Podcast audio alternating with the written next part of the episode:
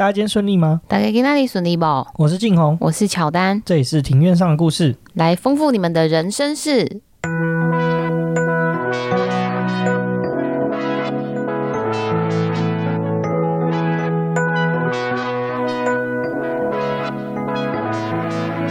我们透过历史、书籍、电影、风土，带你进入那些看似很远却其实离我们很近的事，在这里扩散你我的小宇宙，还有那些故事所延伸出的观点。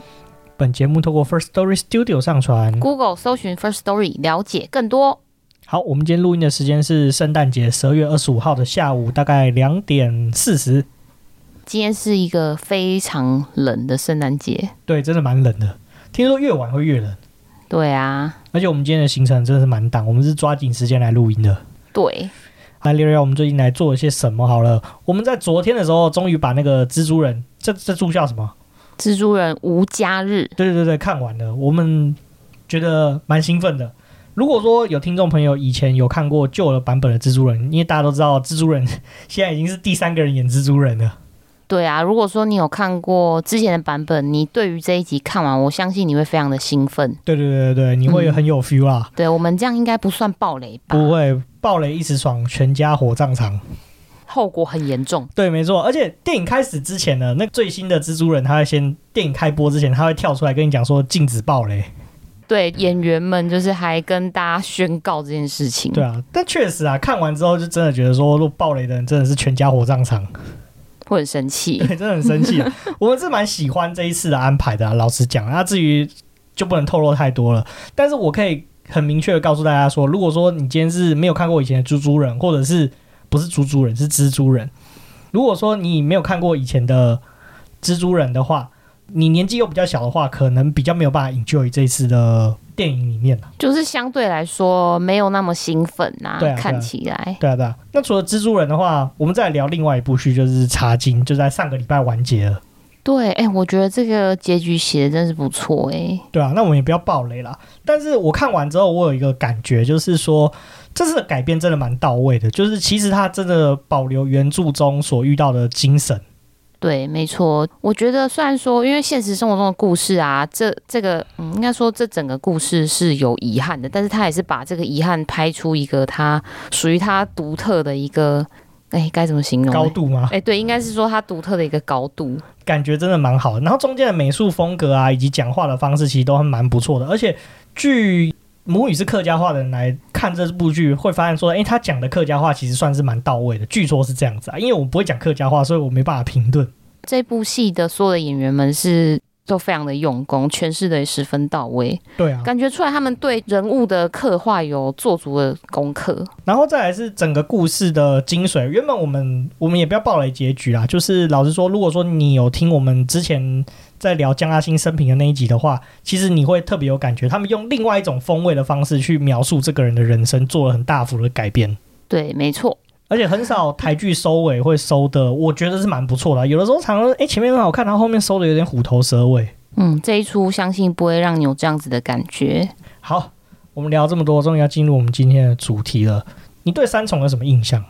我对三重的印象就是宫庙比 Seven 还多哦。对啊，宫庙嘛，然后八加九嘛，对，然后天台。哦，对对对，天台，天台就是八加九圣地。哦，然后。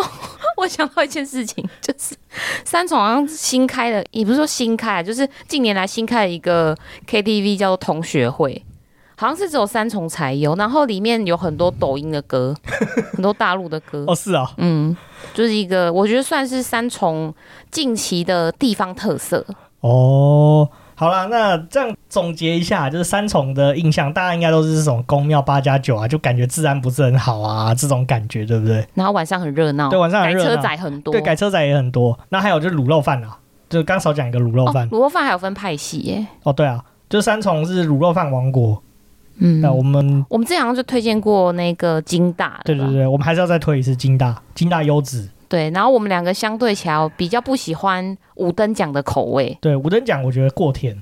太甜不行。对对对对，那除了这几个印象的话，三重的话还有另外一个很有趣的生态啦，就是我想大家都知道，三重是一个绿到不行的地方。那三重跟台南比起来，哪里比较绿？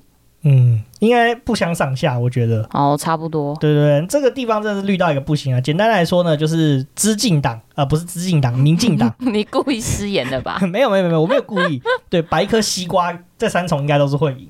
哦，但是三重居然意想不到的，对啊，眷村。对，没错。那为什么我会知道三重眷村呢？是因为某一次我就是上网乱 Google 说，哎，西北是有什么景点，就发现说。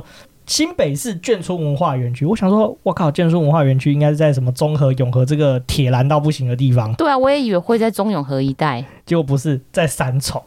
嗯，所以你可曾知道三重是有眷村的？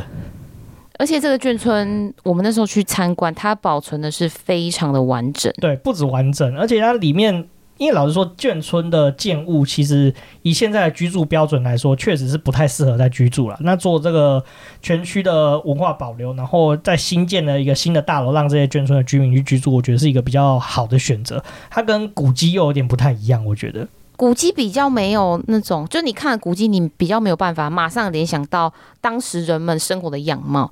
可是像眷村这样子保存下来的文化资产，你是可以马上一看到就连接到当时人们生活的样貌。对，另外还有一个理由是，我觉得眷村的房屋大部分都比较中华民国美学一点。哦，就是你我们都常嫌弃的那个美学。对对对对，所以相对来说。我觉得作为古迹可能比较不适合，做成像那种文化园区的方式，好像反而是比较适合的，给他台阶下的感觉。好啦，我们来聊一下这个园区吧。那三重的这个眷村的话，叫做空军三重一村，又名新北市眷村文化园区。那占地是一点四公顷，其实面积并不是非常的大。对，我们那时候去参观的时候，觉得里面的房子啊，房子之间就是距离都还蛮近的。对啊，对啊。那地址的话，如果说你们想要参观的话，其实这个地址是新北市三重区正义南路八十六巷这个地方就可以找到这里了，或者是你在 Google 地标打空军三重一村就可以找得到这个地方了。那开放的时间的话是早上十点到下午六点啊，不过它在每个月的第一个星期一是休园的，跟大部分的博物馆一样都是礼拜一休息啊，所以大家如果要去的话，要尽量避开这个日期，不然你就。跑过去就发现不开放，其实是很囧的事情哦。所以他一个月才休息一天而已。对，虽然是休息很少啦，那为什么会这样说？休息又跑过去，其实很可惜，是因为附近其实真的是蛮难停车的。对，你会觉得好不容易找到车位了，然后居然休园。对对对对对。然后附近好像我记得也没什么吃的吧？应该说要离开园区，然后往比较靠重新路的方向走啊。我知道你不知道那是哪里啦。哦，因为我是个路痴。对，总而言之，它要离开 园区远一点点的地方，才会有比较多的贩卖食物的地方啦。嗯，所以我们是比较推荐，就是吃饱饭，大概睡完午觉两点多去，其实是蛮适合的时间。对，你大概两点去，然后我觉得那个地方你可以逛两个小时，所以说你大概离开的时候四点，然后再慢慢的散步，然后就可以去吃晚餐。对，就可以顺便就是金大一日游。哦，或者是去那个三河夜市，哦、也蛮多吃的，也 OK。对对对。既然很难停车的话，我其实我们比较推荐的到达方式，其实是坐捷运。你可以坐捷运到这个新庄线，就是橘色那条线，三重的台北桥站下车，其实走大概十分钟左右就会到眷村文化园区。看它附近也是有蛮多公车可以抵达，所以说如果 OK 的话，也可以搭公车。哦，对啊，三重公车真的超多的。二九九跟蟑螂一样多，真的很多。好，除此之外呢，其实这个园区的话，它其实也有导览的活动，不过它只有假日的时候才有提供导览的服务。它导览的时间是早上的十点半跟下午的两点半。不过我们这次去的时候就错过了导览的时间。对，我们就自己走走看看。不过也是有刚好遇到有一个定点解说的阿姨，她还蛮热心的。对对对，我们后面会提到这个解说的阿姨。对。为什么会有这个眷村文化园区呢？实际上呢，其实这个二次世界大战的时候呢，大家都知道嘛，台北有台湾的总督府，所以日军其实对这个地方是要做很多的防御的。当时呢，跨过这个淡水河的桥叫台北桥，那也是一条很重要的桥梁，基本上就是台北出城就只有这条桥可以走。所以说，这个地方就是现在这个空军眷村文化园区这个地方呢，其实那个在日本时代的时候，它是一个炮兵的阵地。那听起来这个地方应该也很容易塞车吧？为什么？因为你说就走这一条桥啊，可以过去。以前车没有那么多了，马车，马卡在上面，也应该也是没那么落后了。好，那他在日本时代其实是真的是有就是防炮阵地的，因为那个年代的武器嘛，还有就是作战方式比较不一样，所以如果说真的盟军要攻击台湾的时候，就要从淡水河顺流而下。那要在打到台北总督府跟台北破坏台北桥之前的话，就就是会被这个炮阵地可以做一些时间上的拖延跟防守。那在战后之后呢，其实这个炮阵地就被撤掉了，那就成为这个空军所属的眷村啦。时间到了这个一九九六年呢，就是有一个这个老旧眷村改建的条例开始实施，因为大家都知道嘛，眷村其实那时候国民党来了一大堆人，眷村那时候就其实就是算盖的比较仓促，所以说其实生活环境啊，然后建材也不是用的这么好。这些眷村就有点不敷使用，所以在那个时候呢，空军的三重一村就因为这个围老条例通过之后，就是被计划拆迁啊，并规划成公园用地啊。但其实这个地方相对来说是非常的具有历史意义，然后经过奔走之下，许多相关人士的奔走之下，在二零零六年的八月二十八日，经由当时台北县政府的公告，将空军三重一村登录为历史建筑。并且全区保留，将原本的住户从两千零七年起陆续搬迁至板桥的建华新城，并且进行眷村的修复，也就是说，将原本的住户通通都迁移到板桥的建华新城。然后在二零零八年的时候呢，也成立了一个叫做新北市眷村文化协会啊，作为就是保留新北市眷村文化的这个组织，那持续到了今日啊。同时间，这个居民搬迁的嘛，所以说这个旧的这个空军三重一村就要进行一些整修了。那一路整修到二零一八年才完成修复，并且对外开放。所以现在对外开放也三年多的时间了。对，那我们去的时间是二零二零年的年底，其实是一年前。对，一年前，但是我觉得印象还蛮深刻的啦，因为我们对这个地方的印象很好。对啊，对啊。好，刚刚我们提了这么多啦，就是一直提到眷村、眷村、眷村啊。那眷村到底又是什么呢？其实我想，我这个年纪，然后在我在年纪大一点点的民众，应该都知道眷村是什么。可能我们的听众有一些是年纪比较小的小朋友，不太清楚什么叫眷村啊。眷村到底是什么？你知道吗？眷村的话，我想应该就是说，国民政府为了那些跟他们一起来台湾要准备打仗的军人跟他们的家属，为他们所盖的房子所形成的聚落，应该是这样吧？大致上没有错了。那我们来听听维基百科上怎么说。嗯、那维基百科上面是说，眷村其实就是指国民政府啊，为他所属的这个军队还有他这个眷属所新建还有配置的这个村落了。分布的地点其实也很广哦，它其实在分布在台湾的各个地区，比如说你在屏东啊、高雄啊、台南啊、花莲，其实都可以看到各式的眷村，大大小小都有啦。那主要分布的话，其实是分布在各个区域的中心城市，还有这个军事设施的附近。所以你会发现，桃园很多这个军营附近啊，都名字都有什么什么叉叉二村、叉叉一村的这种区域，其实它附近就是军营。像你记不记得桃园有一个地方？忽然忘记叫什么，叫忠贞，忠贞什么的，对不对？哦，对对，忠贞市场，那其实就算是军队的附近。那个时候是北部的装甲旅的驻地啦，那个地方叫龙岗。哦，那你上次说太明孤军是住哪里？也是这里吗？对，就是龙岗。哦，大致上这个就是眷村的定义啊。为什么会新建这个眷村呢？其实是因为大家都知道嘛，一九四九年嘛，国民党就是跟共产党打了一场内战嘛。那大家都知道嘛，就是国民党已经烂到从根已经烂掉了，所以就几乎每打一场就输一场，兵败如山倒。对对对对对，所以国民政府就撤退来到台湾嘛。当时国民政府撤退来台湾的时候，各省的就比如说公务员啊，然后跟着逃难的民众啊，甚至说国军啊，这个军队的军人啊，跟眷属还有政府人员就开始装往台湾嘛。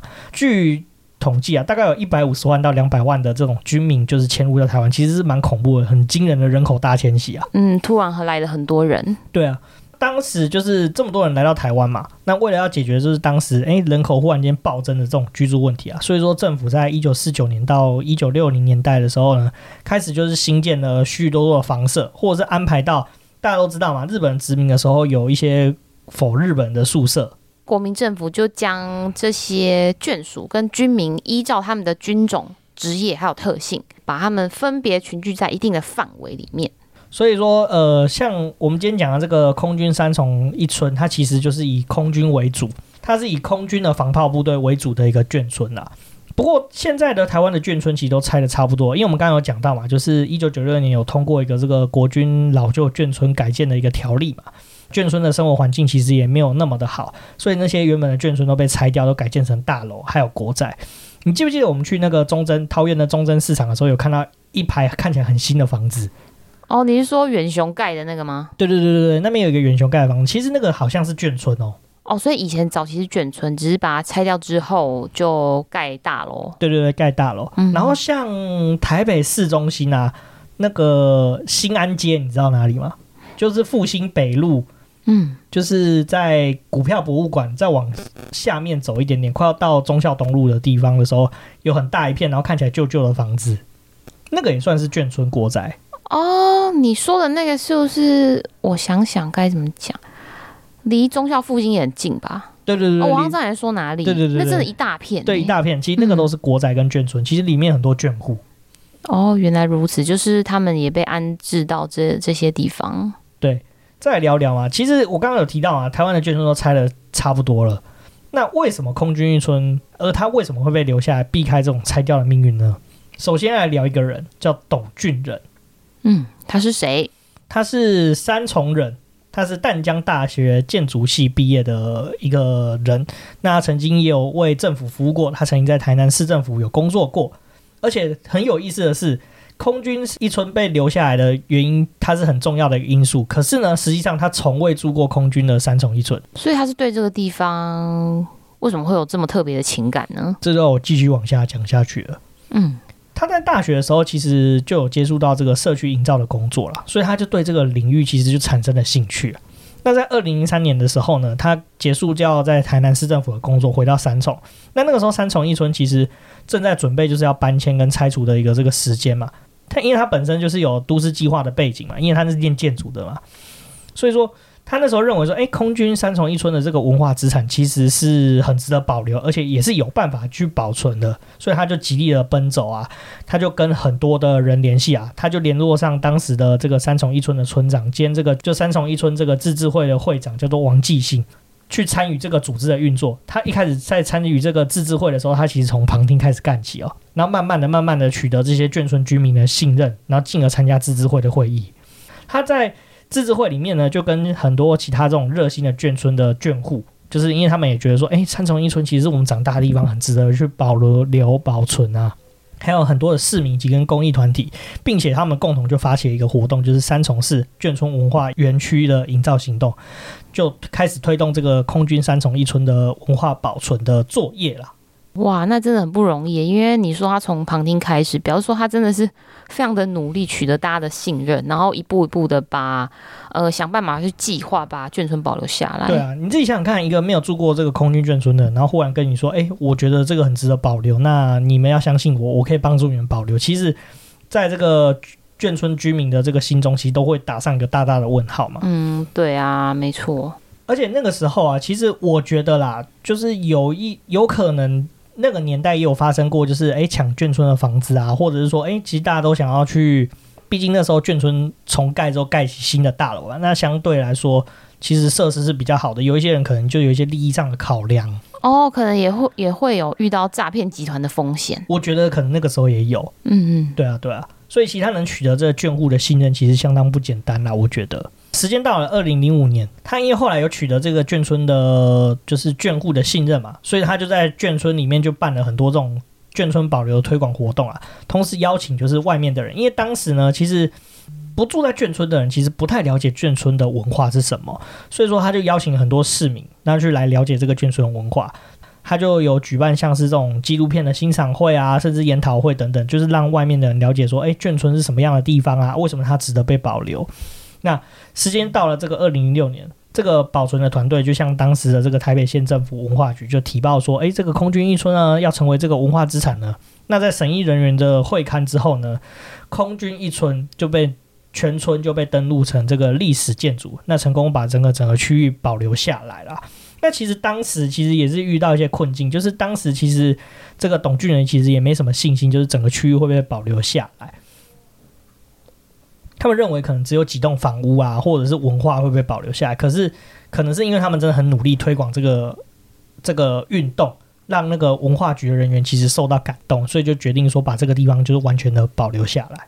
哦，所以于是到了二零零八年的时候，保存团队成立了新北市眷村文化协会。那这个协会呢，至今仍然持续的运作，继续为空军三重一村的保存跟营造努力。对啊，那其实这个组织我觉得也做得蛮好的。它其实，在到现在开放好几年之后，我觉得说它整体内部的维持是维持的相当的好。那环境也很干净，那甚至也三不时都有一些活动。我记得我们那天去的时候，还有遇到那种什么民歌演唱活动。嗯，对，那时候是有办这个活动。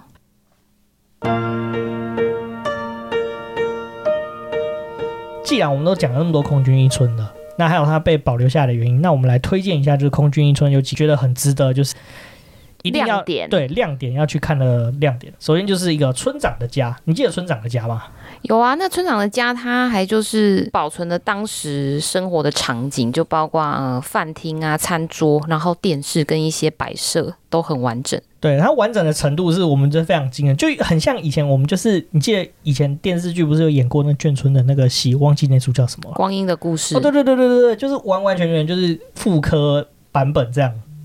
而且他那个生活环境还蛮舒服，就感觉出来这个村长生活过得比较好一点，然后也很有品味。对啊，那为什么这个村长的房舍特别大呢？实际上呢，其实这个村长的这个房舍，其实当时这个空军防炮司令部上校王红军跟他的夫人林国英共同拥有的房舍，他其实在民国四十三年建造，历经了这个前后七次的整改。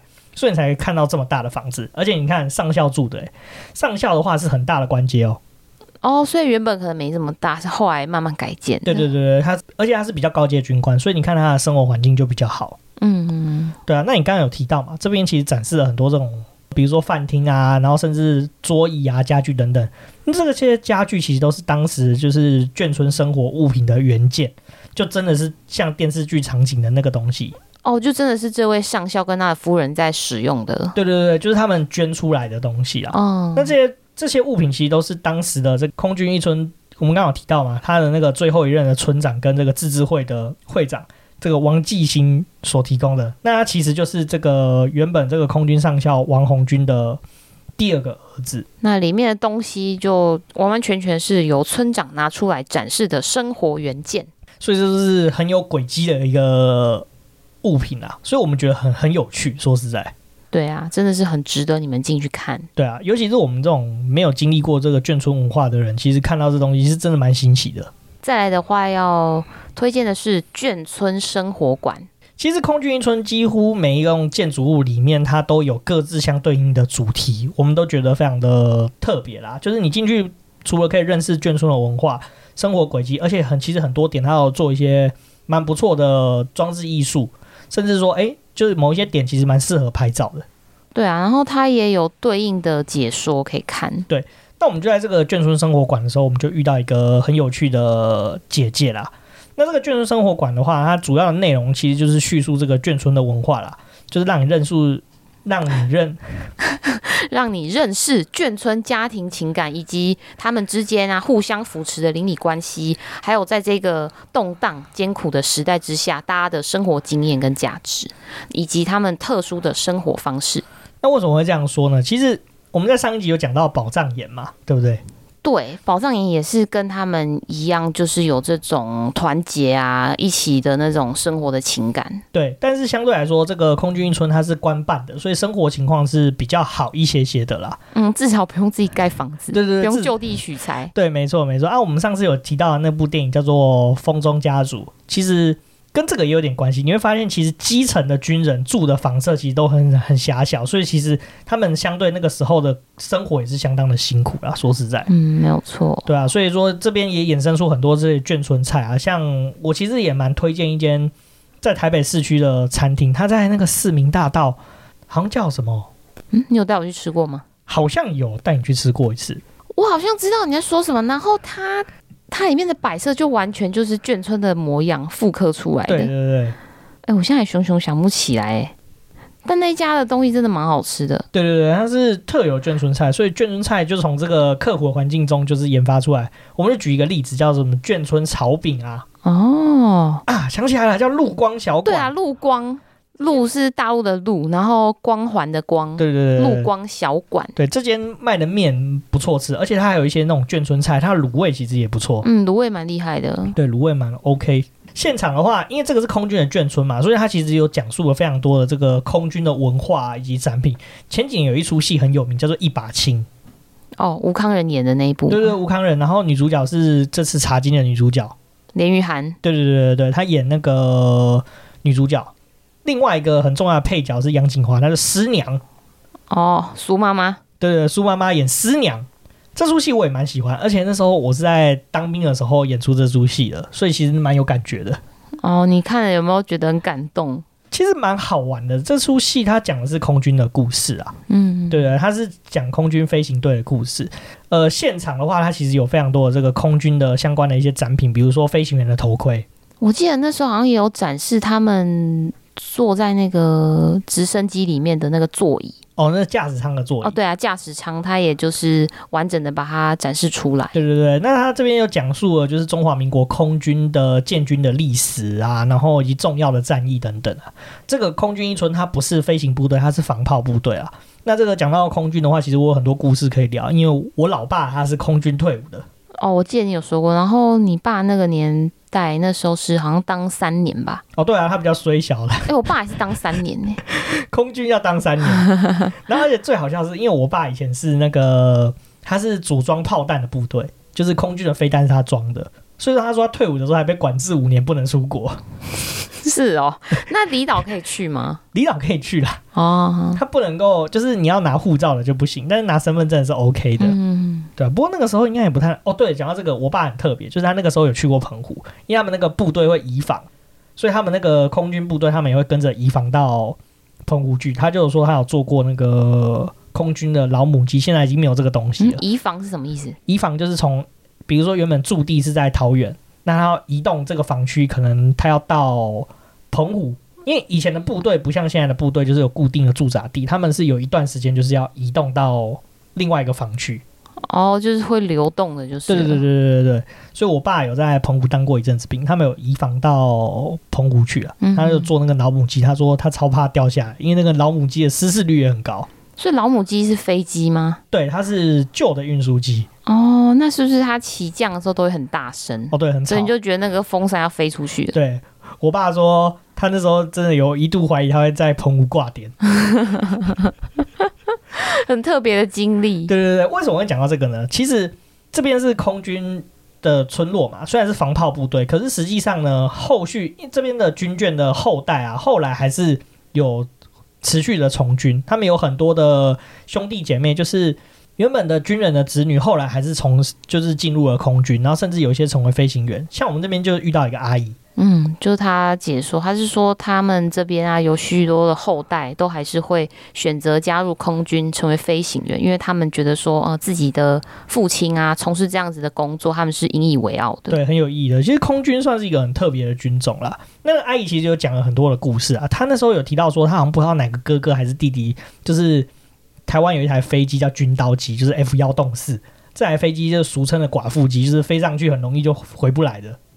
哦，就是眷属就很容易，很高的几率会成为寡妇。对对对对对，他说他、嗯、他说他们有几个邻居也是好几个都死掉啦，然后甚至说他哥哥，他们讲他哥哥吧，还是他弟弟，就是有飞上去，他运气比较好，是有活下来，但是脚就残废了。嗯，对，好像是说有一只脚是残废的状态。对对对对，所以其实我对飞行员是蛮尊敬，而且因为国家培养一个飞行员是非常困难的。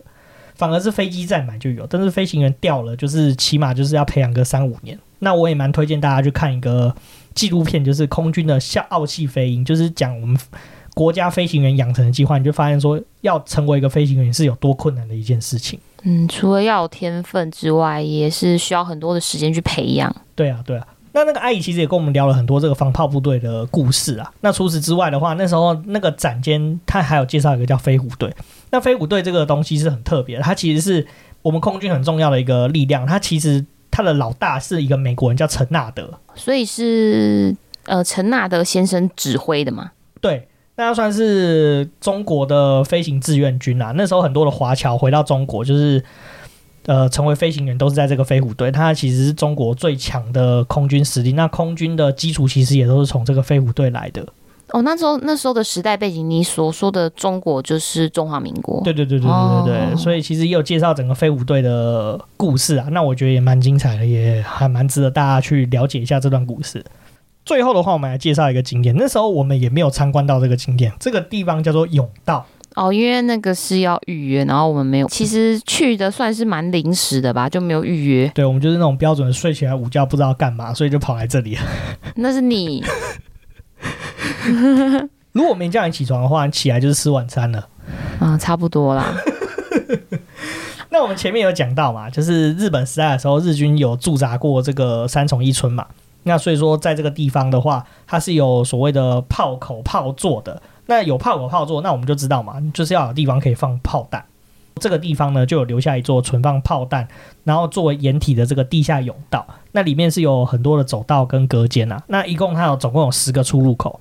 哦，但是它这个地方会有个缺点，就是它台风的时候。下大雨就会淹水。对，大家都知道嘛，三重其实地势是比较低洼的，然后加上这个空军一村，你其实如果现在去 Google Map 看地图的话，它其实很靠近河岸，它就在蹦华边啊。